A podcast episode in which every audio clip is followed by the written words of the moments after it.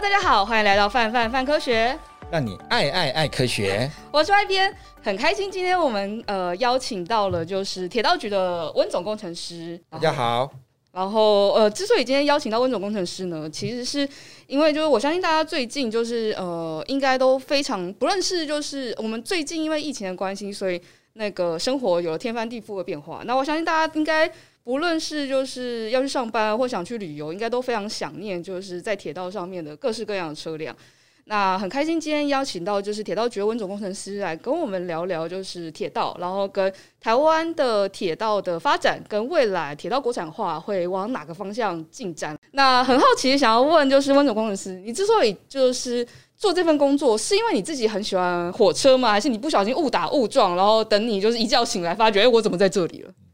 啊、呃，我从小就非常喜欢火车哦、呃，因为我发现火车跟人的关系是非常的紧密。是，以很久以前呢，人是随着啊逐水草而居，是，但是现在现代化的人呢，是逐这个火车车站而居，啊、是，没错，只要哪里有火车站，哪里就有人潮，是，好、呃，所以生活的一个铁道呢，是我们现在目前的哈的一个追求的一个方向。所以我认为这个铁道跟人的关系，因为这么密切，所以我从小就非常喜欢火车。哦，小时候有没有坐过，比如说追火车，或是拍火车，或者是一坐上火车就非常兴奋、睡不着觉的状况发生？对，我以前是住在士林，以前有一个叫淡水线的一个台铁的火车线，好、哦，那以前常常啊跟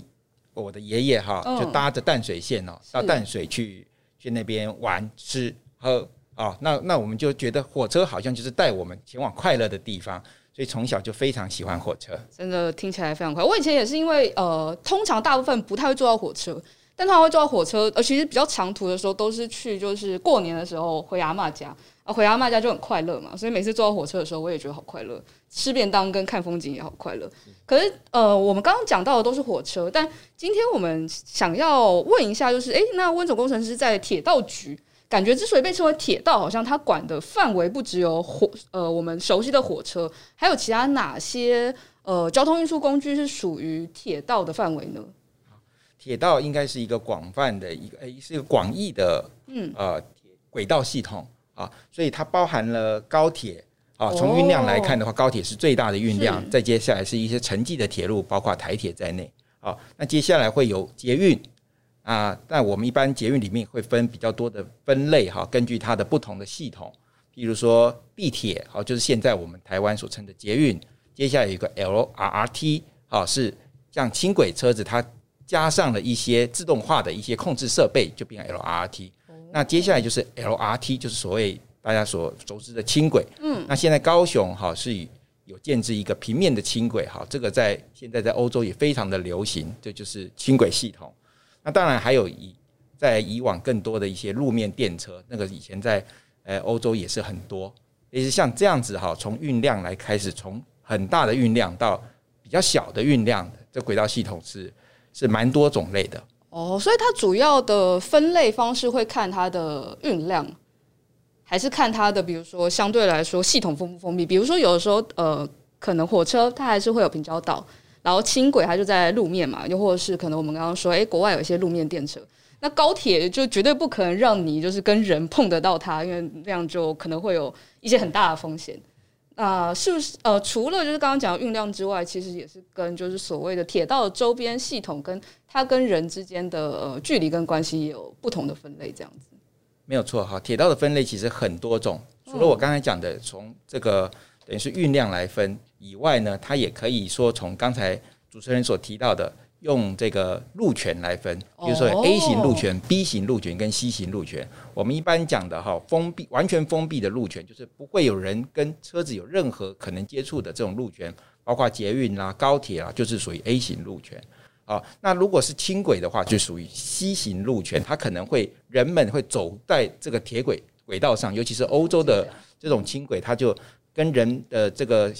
关系是非常密切，人可以走过跨过这个轻轨的轨道。那介于中间的就是 B 型路权，它在某一些特定的路段呢，它会让车子会跨横跨过这个轨道。但是这些路段可能呃在呃有需要的地方，我们都会设置这个平交道的一些防护设施来作为防范。然后有一件事情，我是在这一次因为要来呃跟你见面的时候，我才做功课才意识到一件事情是，我们通常讲到铁道或讲到比如说刚刚说高铁、台铁、捷运、轻轨，大家第一个直觉都会想到哦，车车就是那个大大的车车，但其实实际上是不是呃所谓的呃铁道其实是整个铁道的系统，而整个铁道系统其实里面包含了非常多不同的那个呃比如说车站啊，或是其他。包含可能轨道跟号志灯都是被纳纳进来的。啊，我们讲铁道的话，其实它包包罗万象，它的系统非常的多元。但是我们讲它是一个整合的系统，换句话说，我们用英文讲叫做 total system，就是整合的。每一个系统虽然它独自各自有各自的一些设备，嗯，但是它各个设备之间会有相关的界面，所以你在做任何的改变的时候，都要考虑到别的系统可能会对这个。你的这个设备做会有影响，包括我们讲车站，啊，有车站有车辆，啊，有电车线，有轨道，有耗制系统。比如说，我举个例子哈，你当你在做车站的时候，你可能这个月台，你可能会稍微月台比较跨出来的时候，可能跟你车子就会撞到啊，所以你在做车站的这个设计的时候，你必须要考虑车辆的问题。啊，那你车辆的车辆在考虑的时候，你的车辆车速的快速跟慢速呢，跟你的轨道也有关系。你的轨道是非常的这个直平直，或者是你是这个曲率半径比较小的啊，那它可能这个车辆的车速呢就会受到限制啊。这些相关的包括号志在内。那我们如果要车速要很快的话，我们号志要能够搭配得上啊。那如果车速太呃真的非常快的时候，我们平交道是不是就不能设了？好，那这些也是耗制系统跟车辆跟轨道，甚至电车线，电车线它也会因为你的车速比较快，车电车线就需要的我们所谓张力会比较大。如果张力不够的话，可能它就没有办法承受这样子的车速啊。所以像这样每一个系统之间其实都是息息相关的。当你在设计的时候，都要考虑到其他系统跟你这个系统。是有关联的，所以它是我们讲说它是一个整体的系统。哦，这听起来相当复杂，有点难想象它是怎么从，就是因为火车其实存在的时间也是好几百年了，有点想难想象它是怎么从一开始的那个样子，然后可能有蒸汽推动，然后大家开到就哇一个大怪兽跑过去，然后变到现在跟人这么息息相关，然后还有这么多复杂的不同的系统，要整合这件事情其实应该相当的困难吧？呃。的确是有很多复杂的部分了哈，所以我们在我们铁道局的工程师呢，他是分部门，但是他互相之间都会有相关的联系。比如说我们局里面呢，有做很多不同的业务，比如说有机电的机电组，有土建组，那工程的部分有工程管理组，车站比如说产产产业专案组哈。那刚刚我特别提到的是产业专产呃产业专案组是做国产化的，还有。产这个地就是开发的哈，就是做相关的这个土土地开发的哈，跟车站有关的哈。那这个也是非常重要，我特别提一下，就是因为哈，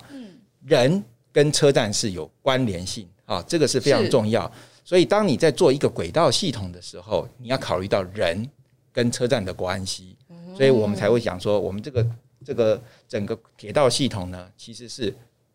跟人有非常。这个密切相关的系统，我们做设计，除了我刚刚讲的那些系统、机电系统、土建系统之外呢，还跟人有关，所以我们考虑的东西是多各方面的，包括社会层面方面的，都会考虑在内。所以过往大家想象，就是以以就是粗略想象，就是小时候喜欢火车的时候，都会觉得，呃，尤其就是开始就是想要买玩具，然后让自己拼出一个就是火车系统的时候，都想说，那我要先。买车厢，我车厢买完之后，我再想我要买什么轨道，旁边什么车站放什么小人。但其实实际上，实物上铁道局在做的事情并，并呃，它相当是以人为主，它必须要从人出发，然后知道就是诶、欸，人需要在哪，呃，周围人需要在哪里，然后怎样可以让人更方便，然后再往下去延伸各式各样不同的，包含刚刚讲到电车、车站、车辆、电车线等等的东西，这样子。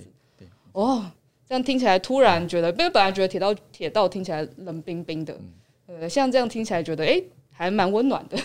对，铁道其实是充满了文化，好，所以所以你可以看到哈，铁道的车站，好，有一些这个老的车站，比如说我们现在在高雄有一个高雄的旧的地冠式的建筑的火车站，在十九年前，那我们为了要做捷运跟铁路地下化，我们先把它移到旁边去。嗯，那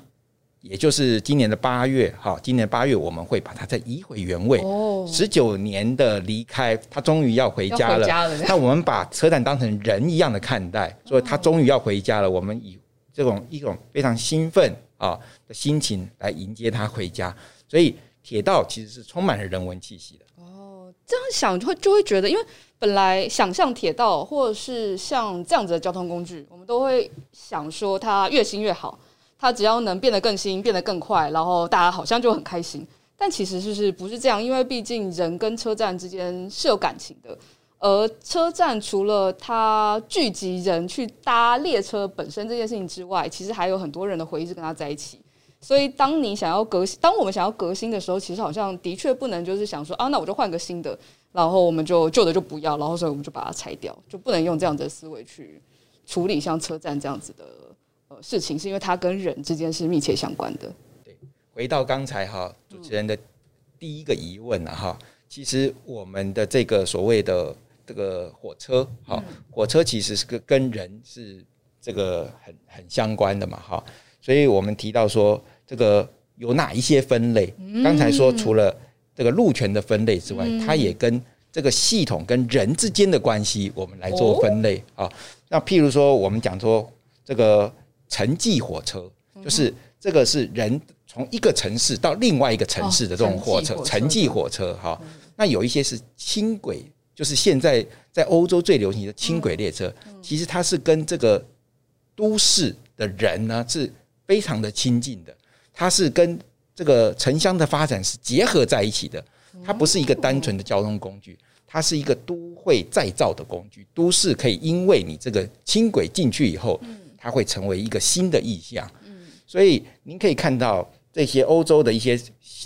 不是算太太大的城市，这些小城市呢，都是以轻轨呢来作为它主要的一个城市中的一个交通的一个主要工具，而也呈现它一个城市的发展的意象。啊。那那这个就是利用轻轨跟人的关系，然后来把城市的意象整个的呈现出来。这个是一个很好的一个工具，它不是单纯的交通工具，而是城市这个意向呈现的一个工具。它变成因为有轻轨在这个城市，然后本来大家的思维可能本来在那个城市的人没有想到，就是自己可以用这样的方式移动，也没有想说自己的生活会因为一个交通工具进来有什么变化。但实际上，当我们呃有了不一样交通工具，然后有了不一样的思维跟速度的时候，其实看城市的感觉也会整个不同。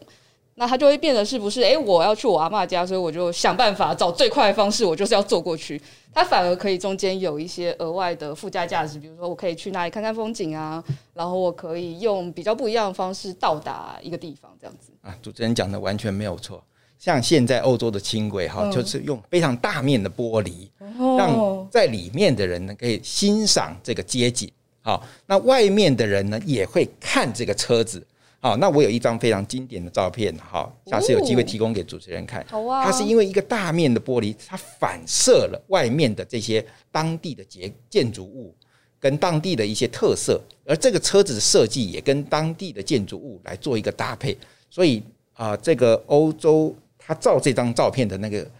摄影师他说，这。这个轻轨呢，就是用这个大面的玻璃来反射，也就是反映了当地人的生活习惯跟他的一些他的一些想法跟特色。所以我觉得像这种轨道系统呢，就是一个非常有文化的轨道系统。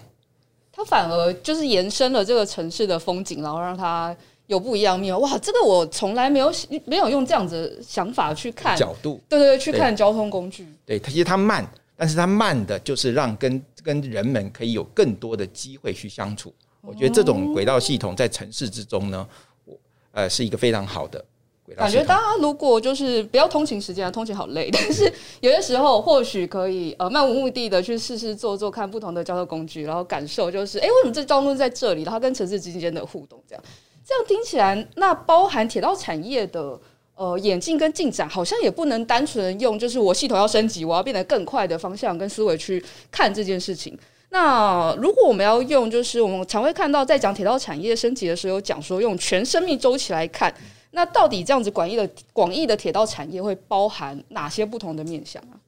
啊，要讲轨道产业哈，嗯、要先说我们为什么要推这个轨道产业？嗯、那为什么我们不买一个国外的产品就好了呢？那是因为我们在做我们的相关的建设的时候，或者是我们要做维修的时候，嗯、我们买一个系统，我们需要更新一个系统的时候，我们遭遇到很多的困难。因为在国外的系统，它可能已经停产了，或者是它有一些特殊的原因，它的造价非常的高，造成我们要做一些相关的改修正呢、改善呢，都非常的困难。比如说，我一个一个系统，我想增加一站，那你要买这些耗制系统，它就为了你来。设这一站的时候呢，他会给你很高的一个呃金额，才愿意帮你做哈。如果我们自主有这些技术的话，我们就可以要增加一站也好，要要要要提升它的一个效能也好，加加快它速度也好，都可以由我们自己来办呐，就不会受制于这些外国的厂商了哈。这个是主要我们要想要发展国产化的一个主要的原因了哈。那我们铁道局在发展国产化，其实。呃，想这个花费了非常多的心心力啊，哈、嗯。那我们提出了哈，其实有三个策略哦。啊，第一个策略就是我们希望用国产化来带动这些技术，嗯，就说我们提供国产化有一些优先的项目，譬如说我们选择一些系统上面哈比较关键的啊，譬如说我们这个耗资系统哦，我刚刚有讲到耗资，对，耗资系统是这个等于是控制这些车辆开。或者是停的一个大脑中枢的系统，所以我们像这种关键系统，我们都会优先来补助经费，让业界能够来做一些研发。那目前也在正在进行当中。那第第二个呢，我们就是希望能够产学那个一起来研发哈。我们除了业界之外，我们希望引进这个学这个学校研究单位啊，一起来做这些相关的这个研究。另外，我们也有检测验证的一个机制，哈，呃，我们成成立了在燕巢这边，我们成立了交通部成立了一个铁道验证中心，哈，这个验证中心就是希望能够把我们国内的这些产品，啊，这个能够一透过一些这个检测验证的方式呢，证明说这个产品是呃符合标准的，好，那我们以前呢最大的困难就是我们还没有第一次。在这个系统上面实际的经验，就是我们讲的时机，没有时机，你没有第一次的时机，你永远没有办法上的这个系统。以前都是要看你的时机。那我们透过这种检测验证的这种做法呢，就可以提供这个产品的可靠度，让我们的这个这个业界呢能够采用这个产品。好，那最后一个就是铁道人才的培育啊，哈，那这个也是相当的重要哈。我们透过行政机关呢。我们第一个要认可哈，这个铁道学程，就是认为说认可说这个铁道学程经过训练的这些在在学校的学生也好，社会人士去学校受的这个学程的训练也好，我们认可说训练完以后，他这个学员呢能够达到一定的专业能力。到了我这个行政机关的时候呢，我们就给他比较优惠的一个禁用的一个条件啊。那另外也有哈，学跟用相互。承认的机制了哈，就比如说我在学习，在公公家机关有相关的一些经验的话哈，也可以也可以在这个其他的机关呢，也可以互相的受到一个承认啊，就降低我们机构去训练人才的一个成本。我们知道一个铁道的人才训练是相当的不容易，动辄十年二十年哈。如果能够把这个成本降低，他在学校就受到这个训练啊，甚至是。更扎实的这种基础的训练，那到了业界，到了这些实际的这个机关的时候呢，他很快的去受这个实物的训练，两个相辅相成，很快就可以达到他一个一个比较好的一个专业的能力啊，这个是第一个哈。那另外我们还有哈，三个策略哈。哇！第二个策略，第一个就这么大了吗？对，哇，这样讲这个谈太多了。我就有种感觉是刚刚讲说，哎、欸，我们呃，比如说我又回到了，就你知道麻瓜，麻瓜只能回到小时候玩的，就是玩具。我就觉得，哎、欸，我盖一个新的车站，我不就另外再买一组新的车站，然后把它放下去，然后把它把它用轨道直接连起来就好。但其实我们现实生活当中完全不长这个样子。那这样子的话，就会好奇，因为刚刚讲说，如果它不是因为这样整，就是它像玩具一样可以直接扩充，那相对来说，刚刚就有说，如果我们都是用国外的系统厂，让国外系统厂商主导的话，会很容易被影响。那刚刚其中讲到一个很关键的呃节点是耗制，那我想好奇的往下追问一下，就是哎，耗制系统到底？呃，可以跟我们简单介绍一下后置系统到底影响了火车哪些面向吗？因为像我们坐平常坐车的人，在看到后置系统只有下车站，然后远远的时候看到那边有一个灯这样子。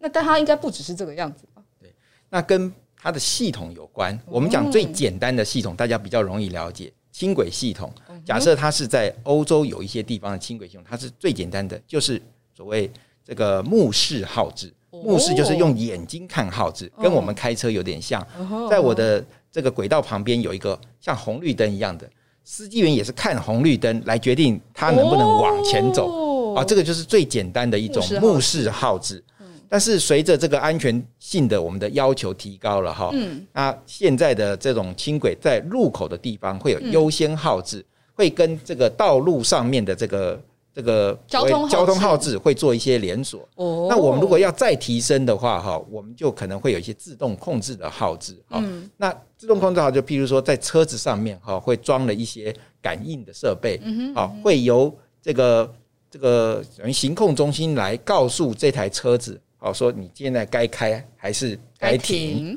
不是由你司机员单纯用眼睛来看。好，那这样子，因为行控中心它。透过号志系统的掌控的这个资讯更多啊，就可以有更大的一个安全度。而这样子的一个效果，其实是可以让你的车子开得更快。那我们讲说，为什么车子不能不敢开快？有像欧洲的轻轨车，它不太敢开太快的原因，是因为它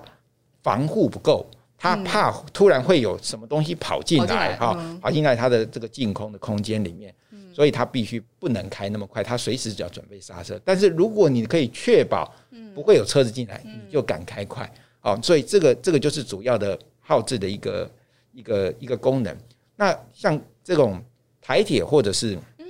高铁，那它在车上更装有更多的这些这些一一些自动控制的系统，比如说台铁它装有 ATP，就是自动保护车子的系统。它在车子上面呢。会有一个有一个等于是像竖线标一样，当这个司机员呢开车子，如果要超过那个竖线标竖线的时候呢，这个车速会自动让它刹车，让它这个降速下来。嗯，哦，那像捷运啊或者是高铁，基本上都是这个全自动的在控制。哦，所以像捷运捷运的司机员，你可能你有注意到，他就是每天开门跟关门，其实他按下去，他就是按开门跟关门。那车子是自动就开了，它不用去控制，好像所谓电门，就是我们所谓像车开车的油门，它不用去控制它，它是自动去开跟停车的。好，所以这个就是我们自动控制的车子。了解。我小时候都以为那个文湖线，因为前面有个大大的箱子，我都以为司机藏在里面。小时候，嗯，这车子为什么？因为以前都会想要坐在最前面或最后面，然后就可以看那个窗户，觉得哇，好大片，好像自己在开车。然后有一天突然想说，等等，不对，车子总是要有人开吧？那谁在开车？是不是躲在箱子里？我说哦，好，这样我们就知道开车的人是在比较远一点的地方。那车子是用自动的，那其他会有就是行控中心的人用系统的方式让它前进，这样子。对，但这样听起来，其实刚刚有讲到人才培育，我这样乍想，假如说我未来有志未来，我可能来不及了。假如说我如果人生再重来一遍，或者是可以倒转个回到十年前或二十年前，再重新考一次大学，然后我想要就是未来立志进入就是呃。铁道产业，那刚刚有讲到说，一方面有人才培育，但听起来这又非常跨域。那这样子类型的人才培育的方向，会以什么样子的方向？就是如果比比如说，假设有个高中生，然后再问温总工程师，你说就是我以后要就是想进铁道局工作，然后我想为就是台湾铁道国产化尽一份心力，那你会建议他就是怎么样子去规划他的未来人生？这样？呃，以目前来讲的话，其实有有一个系统是行之有年了哈。嗯当我在大学的时候，我也有去上过一些一些这种轨道学程的课啊，有一些像台科大啦，或者是其他的有一些大学，它就有这种轨道学程，它可以上一系列的轨道相关的课程，比如轨道工程、轨道力学、机电系统哈。那你就可以学到一些专业的这些技术啊，对于你未来的职场当然是有帮助。那我们现在更进一步了哈，就跟高科大我们筹办了一个前瞻铁道哈机电人才培训的一个基地，然后另外北科大也筹办了智慧铁道产业人才学院，这些都是一个很好的呃，就是这个同学能够在在这些这个地方能够学到一些相关的一些铁道的课程啊。那我是建议说，如果对铁道很有兴趣的同学们呢，也可以去参加这种这种所所谓的人才培育的一些学院的课程。因为其实从刚刚温温总工程师讲的，其实铁道并不是只有我们想到的，就是车辆，然后轨道，然后只有工程，它其实周边也有很多，比如说包含电力、电信、轨道、土建相关各式各样的周边产业这样子。那您刚刚讲了呃一些，比如说轨道啊、检验啊，跟人才培育。那好奇就是所谓呃往下要推动国产化的政策，还有哪些是周边相关联是有关系的？然后它其实是要一起提升，我们才能让呃所谓的轨道国产化更容易实现。哦，好的。那接下来哈，就是在这个采购面啊，就我们希望这些业者能够投入我们的轨道产业，就是这个我们必须要。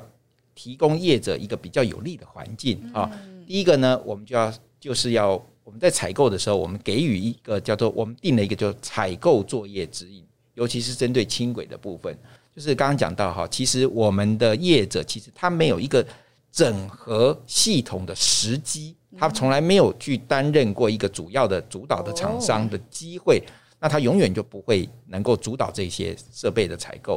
那所以我们要。这个定一个采购指引，解决他没有时机的问题。我们透过一个资格跟规格的一些松绑啊，我们来来做这个认定，说他其实是有这个能力，并不需要一定要靠时机啊。第二个就是我们试出一些维修的商机。其实我们大概未来十年大概有六百多亿的这个维修的这个这个商机啊，哈，各个轨道系统就是维修，就是说。你在有一些更换一些零件的上面，不是并不是新建的部分。这个维修的商机呢，短期内应该就可以。这些业者长，其实他们有在做一部分。那我们希望能够建立这个有这个能力做的厂商，跟我们的营运公司需要维修这些零件的这些建立一个平台。所以我们现在也做了一个所谓这个等于是一个网站。希望提供这些营运的业者可以把他的需求在网站上公告，让这些有能力的这个这个厂商呢，能够看资讯，能够能够透明，让他知道有哪一些采购的需求，甚至提早就公布了，让他能够来做做准备，然后来提供这些设备。那另外，我们还还最重要是，我们要培养台湾的铁道机电的统包厂商，就是他要能够整体。做系统上面的整合了哈，这个是非常关键。但是他必须要有次系统的这个相关的能力，他至少要拥有他自己的次系统，然后它来整合其他的业者，然后变成一个统包的厂商。好，那这个我们就要必须要给予一些协助。那还有一个就是，我们讲现在最最重要，而且最最应该说最流行，叫做智慧铁道跟相关的关联产业哈。哦，那智慧铁道现在发展的最大的。最大的一个呃问题就是说，没有一个固定的一个一些规格，就是假的假厂商做他的系统，乙厂商做他的系统，变成假厂商做完了，假设要维要更新它的假厂商做的系统的时候，你非得要找找假厂商，你否则的话你就没有办法去维修了哈。所以我们要制定一个标准的规范，标准的规格。让每一个厂商如果要更换一个零件的时候，大家每一个厂商都可以根据这个标准的规范去做你的这个设备的提供，这样就大家就会比较愿意投入。那另外，我们也希望能够有专用的频宽了哈，就是我们这些行动通讯的一些传输的，我们希望能够取得一些让铁道在这个频宽上面能够这个保留一个给铁道专用的频宽哈。那另外还有一个奖励措施，哈，我们希望能够奖励这些智慧铁道哈的一些呃业者啊，我们来办一些试办的计划，然后铁道智慧铁道的一些认证标章的制度，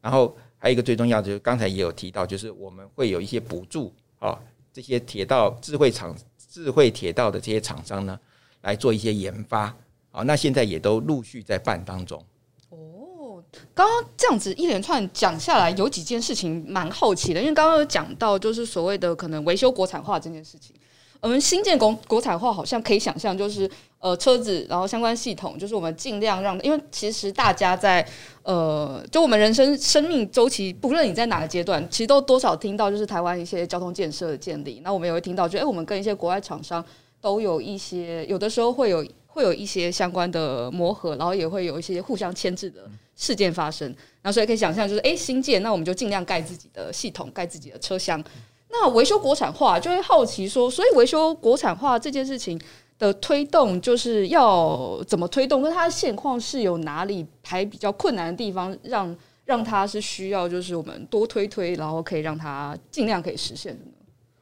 这个维修国产化，其实它维修备品的国产化，嗯，啊，就是这些备品的国产化。那这些备品如果很多的备品，其实我们国业国内的业者是有这个能力啊，但是只是说他不知道这个业这个营运的业者他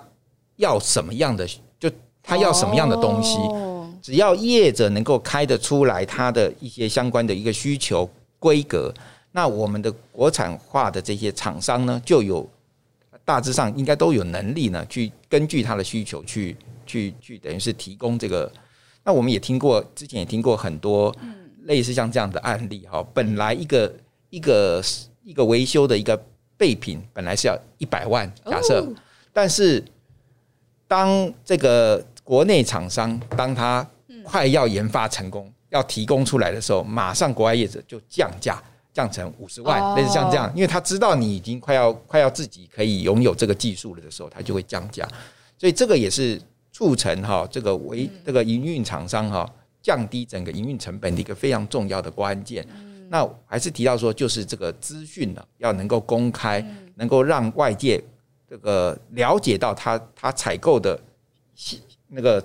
品相的这个规格，跟他采购需要采购的时间，让我们的厂商能够预做准备。而这个这个平台呢，我们现在已经做好了，近期内就会开始提供给。这个营运的业者呢，跟这个维修备品的厂商来做相关的登录，所以等于是其实台湾呃已经有能力制作这些零件，只是有可能他们不知道，就是他有这个能力，但是他不知道规格相对应是什么。那我们让两边，哎，我们让两边这边资讯稍微多透明一点，多公开一些，然后我们就可以呃大家就可以比较容易衔接上，而这同时也让我们对其他国外厂商的时候比较有议价能力。对对对，就是一个媒 媒介，一个媒合。对。那刚刚有讲到所谓的呃智慧铁路，那好奇就是因为我觉得现在铁路已经感觉很有智慧啦，就是系统有没有就是不用人，然后然后就可以全自动，然后或者是系统其实已经可以部分做到，就是诶让轻轨有的时候它或 maybe 有优先路权可以先过红绿灯。那我们要呃所谓的智慧铁路，它到底还可以在智智慧到哪里去？可以简单为我们点一下名录吗？其实智慧铁道就是以往人家觉得铁道应该已经很智慧，对呀，我就觉得它已经很聪明了。对，所有的这些资讯应该都是已经数位化的资讯了。哈，照理来讲，你应该很容易就就使用，但是我们现在用的还并不是那么多。我们希望提供更多的这种智慧化的这种应用啊，让让让人有有几个面向。第一个，让使用者会感觉到更方便来使用啊。或者是让维修的人员呢更更快，可以更快速的掌握维修的要领，更快速的维修，然后来降低整个维修营运的成本。啊，这个都是我们希望能做的哈。比如说，你不知道您有没有这个搭捷运的时候有注意到台北捷运的月台上面，它会有提供你一个，就是说哪一个车厢比较空，哪一个车厢人比较多的这种资讯。如果你有注意到的话，其实它是在这个车厢的这个等于是它的这个承重系统上面有装一个 sensor，它就知道说哦，这个车厢上面的人比较多，比较重，所以它就会把这个资讯传出去，传及时的传出去呢，让在月台上等车的人看到说哦，原来下一个下一个车来的时候呢，这一个车厢的人可能比较多，我应该到那个。比较少的人，那个车厢去等，就让整个平均啊，就就不会有这么拥挤的一个情形。就这这个是让旅客感觉到比较舒服的。那另外，如果要做维修的话，我们有很多的这些维修的一些呃先进的一些这种智慧型的一些做法，现在正在执行当中。譬如说，各位也都最近也都听到哈，有一些边坡的滑动啊，边坡的滑动，我们会在边坡上面做一些所感知器啊，比如说这些感知器，就比如说水那个它的地下含水量到达某一个程度，或者是地这个这个边坡有一些滑动的潜潜在的因子发生的时候呢，我们会及时的把这个资讯传出来。那前几天哈，就是有一个铁道系统啊，它有一个边坡滑动了。但是它旁边有装了一些这个等于是钢索一样的这个，等于是可以侦测到有一些异物入侵的系统，所以他就及时发现啊，这个边坡有石头掉到我的轨道上来了，所以他就先把车子哈先把它停下来来去查看，那这个对铁道的安全来讲是大幅的提升，嗯，所以我们就希望说类似像这样子智慧型的啊一一个及时的传输的一些系统呢，能够建置在。提供这个旅客更好的服务，或者是更安全的一个营运的一个一个环境，哈，这个就是我们希望能够在智慧铁道上面多做琢磨的地方。嗯，的确有些可能是旅客看不到的，比如说维修面向的东西，但它可以让我们整体呃维修更方便，然后成本也会比较容易降低。那有些就是包含之前它有个事号事件的时候，大家也看到，就是其实列车安全是非常重要的。那怎样让这件事情不要呃？一直都太人因，或者是呃风险太高，那一些智慧化的相关的周边的系统，其实可以帮助我们做到这件事情。那当然也有，就是如果大家有机会去台北车站的时候，可以注意看看这样子。然后我们也希望之后智慧化可不可以就是，比如说今天有一个人进车厢心情特别差，或他生日有没有？那车厢就会开始唱生日快乐歌，然后旁边人就会说啊生日快乐这样子。然后或是下雨天啊，那个温度呃。冷气就会很贴心的自动，就是风不要吹那么强，然后让大家感冒。我们希望就是很远的未来，maybe 可以往这个方向发展。这样，我觉得那个温度应该是有，它本来本来就有装在这个车子上面，就是车子上面的温度感知器啊，它会调整这个呃空调的一个哦，所以其实已经对好。那大家就是哎之后就可以多感受一下这样，生日快乐歌就自己放来唱啦。对，车子还可能还没有这个，还没有这个服务。那蛮好奇，就是现在台湾国产化，呃，铁道国产化的目前的现况是怎样？有没有哪些例子可以跟我们分享一下的？好，那铁道的国产化目前推动的，呃，我们譬如说以高铁来讲，哈，高铁也做了一些，譬如说他们有这个这个驾驶的这种模拟驾驶器，哈，就可以来作为训练这个驾驶员的啊一些一些等于是。一些设备啊，嗯、那另外在台铁的部分呢，他们也去跟应该是高科大这边哦，有做一些合作，目前正在做一些相关于这个断轨侦测的一些系统啊。对于如果说有轨道哈有裂缝，那透过这个一些断轨的一个侦测器，能够提早预知啊。但是像这样子的一些跟产、跟学界啦、跟产业界来做合作，这个都是我们现在目前推动的一个。一个一个方向，另外最重要的就是我们现在有几几个轻轨的计划哈，都是跟这个我们国内的呃，比如说台车这家厂商哈来做相关的合作哈，包括我们的淡水淡水轻轨好，跟安坑轻轨好，跟未来可能还有基隆轻轨或新新竹的轻轨哈，我们都希望能够采取国产化的这种轻轨的系统。那目前台湾车。台车公司呢，在这个安坑轻轨，它现在的国产化的比例已经到达百分之四十一点九啊，所以我们希望能未来能够达到百分之五十，就是整个整个设备里面哈，整个车辆设备里面有百分之五十的设备呢是由国内厂商所制造生产的哈。那这样子的话，就呃，我们可以说初步的呢，能够达到我们至少基本的百分之五十的这个国产化的要求。那这样子一台车子如果超过百分之五十的话，我们会呃，我们就是觉得这个这个车子哈，比较像是我们台湾的一台这个国产化的车辆，所以就会有一种就是车子在面前跑的时候，就觉得哇，自己的小孩，对对，就是这种这种感动的感觉。那我们刚刚呃蛮多讲到系统，那往下其实呃铁道局也有也有一些业务范围，其实是跟所谓的场场站开发有关。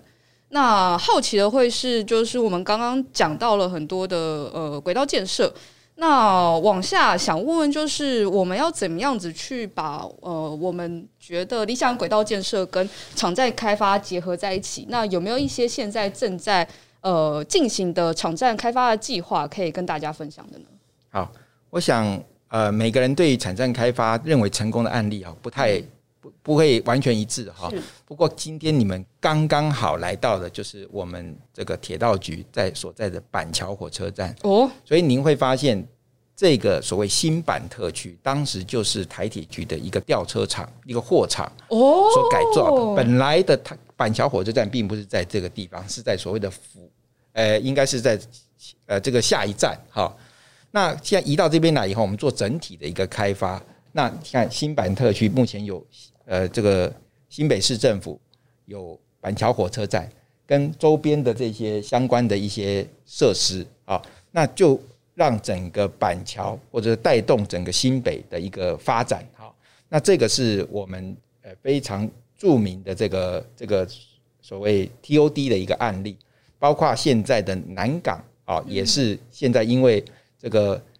应该是高铁、台铁、捷运在那边三铁共站呢，它现在发展哈也是相当的好哈，那就是我们一个 TOD，也是一个 TOD 的案例。现在我们看到这个。新竹高铁站从以前是一片农田，现在也是整个都呃都很多的一个一些建设起来。那台中也是，那还有台南目前的话也也正在开发当中啊。所以我们现在在做场场这个所谓的这个这个车站的开发呢，我们都会搭配我们的铁道的一些特性，好了，我们来做相关的一些一些配合的一些开发啊，所以。各位可能也注意到，最近也有台中哈，嗯，高铁台中站的正前方，我们也有相当于大概两三百亿的一个开发案子，目前已经有厂商进来投标了哈，已经已，我们已经初步的一个决定最优申请人。那未来台中高铁站的正前方也会有相关的一些一些相关的一些包括商业设施啊、办公室啦哈，嗯，那那都会提供给旅客更好的一个服务。哦刚刚讲到的好几个地方，比如说板桥啊、南港都常去吃东西，就我发觉哦，附近有就是开始多了好多好吃的东西。那私心想问，就是不知道就是总工程师，你有没有特别喜欢的车站？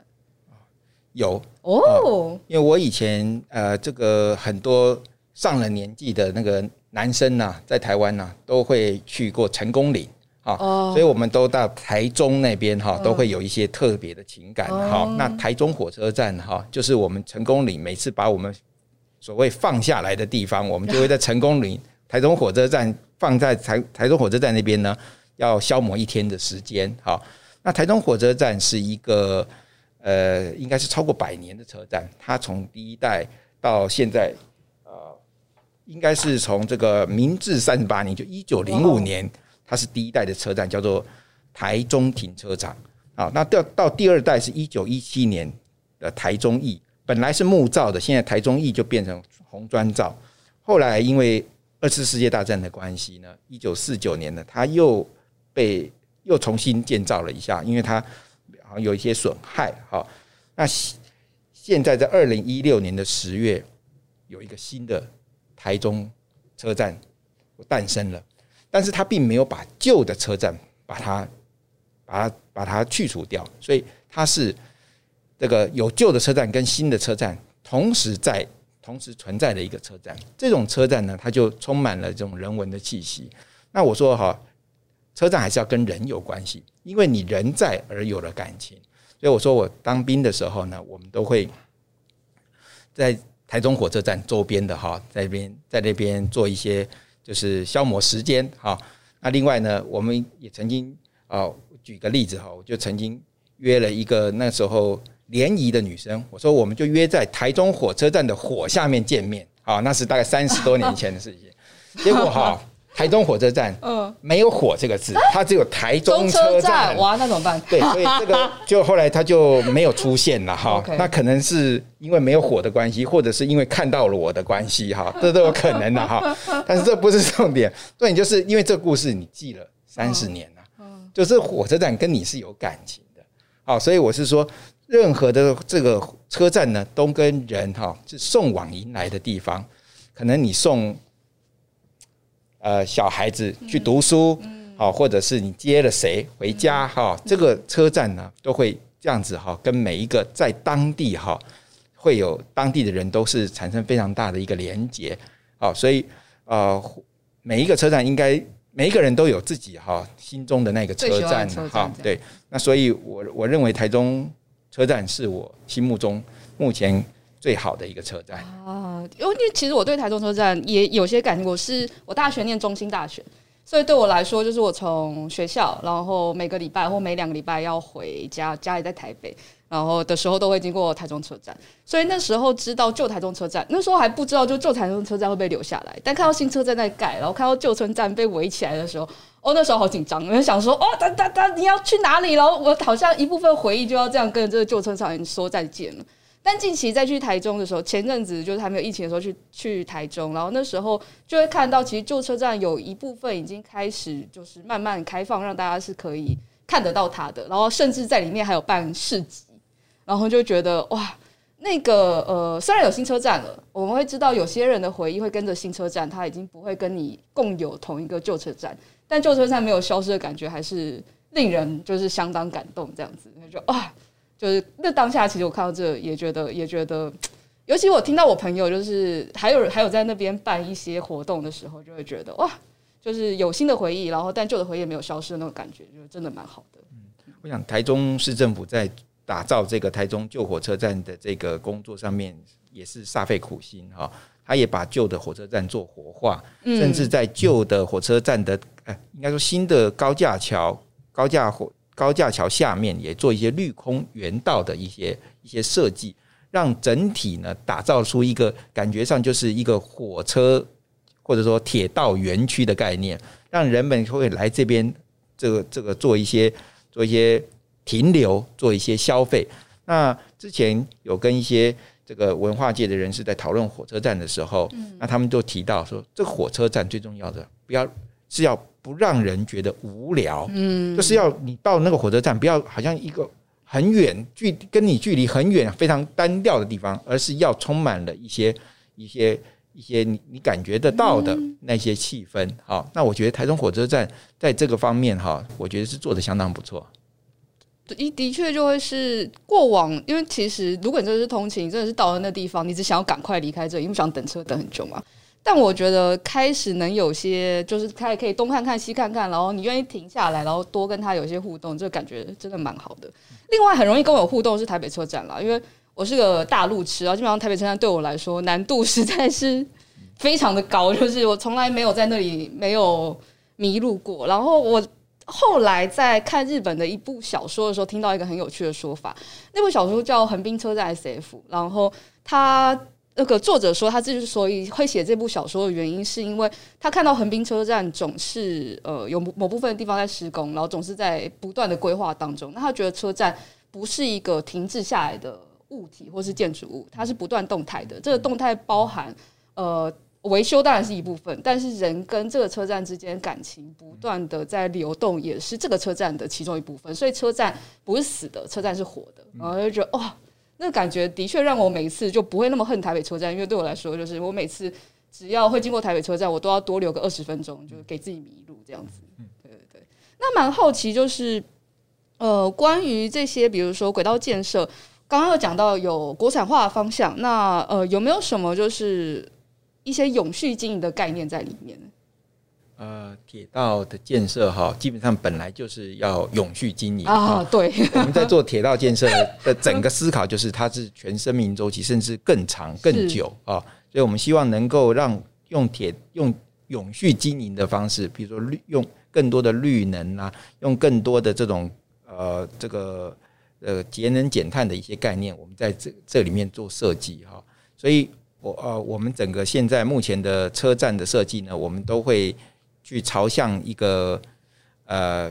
呃环，我们有一个所谓环保标章啊，哈，我们希望能够达到一些，比如说有一些车站，我们就是钻石级啊的一些绿能的一些有设计，比如说高铁的苗栗站，啊，或者是一些其他车站，我们都有呃钻石级或者是这个金或者是银或者是铜的这种这种这种标章的一个，我们都会朝向这个方向来做一些永续这个环境上面的一些一些设计。那就会希望大家之后就是不论是经过车站或是呃坐车的时候，都可以多注意一下整个系统啊，整个车站。然后这当中其实背后都有非常非常多的人的意志跟他们的辛苦结晶结合在这边。那如果你呃有志想要加入这个行列的话，那也欢迎就是关注铁道局，然后然后看看自己不论是呃成为，比如说你是自己有能力，你就可以。成为投标厂商，或者是呃你自己还是学生，那之后或许可以多注意这方面的课程，然后加入就是一起把大家从呃送到他想到的地方，安全送到他想要到的地方的行列这样子。那今天非常感谢就是呃温总工程师，然后陪我一起当了就是我是一日铁道迷了，就是谢谢你让我整个视野都非常开阔。等下就坐火车回家好了。对对对，谢谢，谢谢主持人，谢谢。那我们今天节目都到这边了，那大家再见，拜拜。好，拜拜。以上就是本集范范范科学的节目内容，听得还不够尽兴吗？成为范科学网站会员，除了文章看到宝，还能追踪作者、留言评论、光点鼓励，同时获得好玩的知识成就、升等练功。快一起加入范科学，轻松玩科学吧！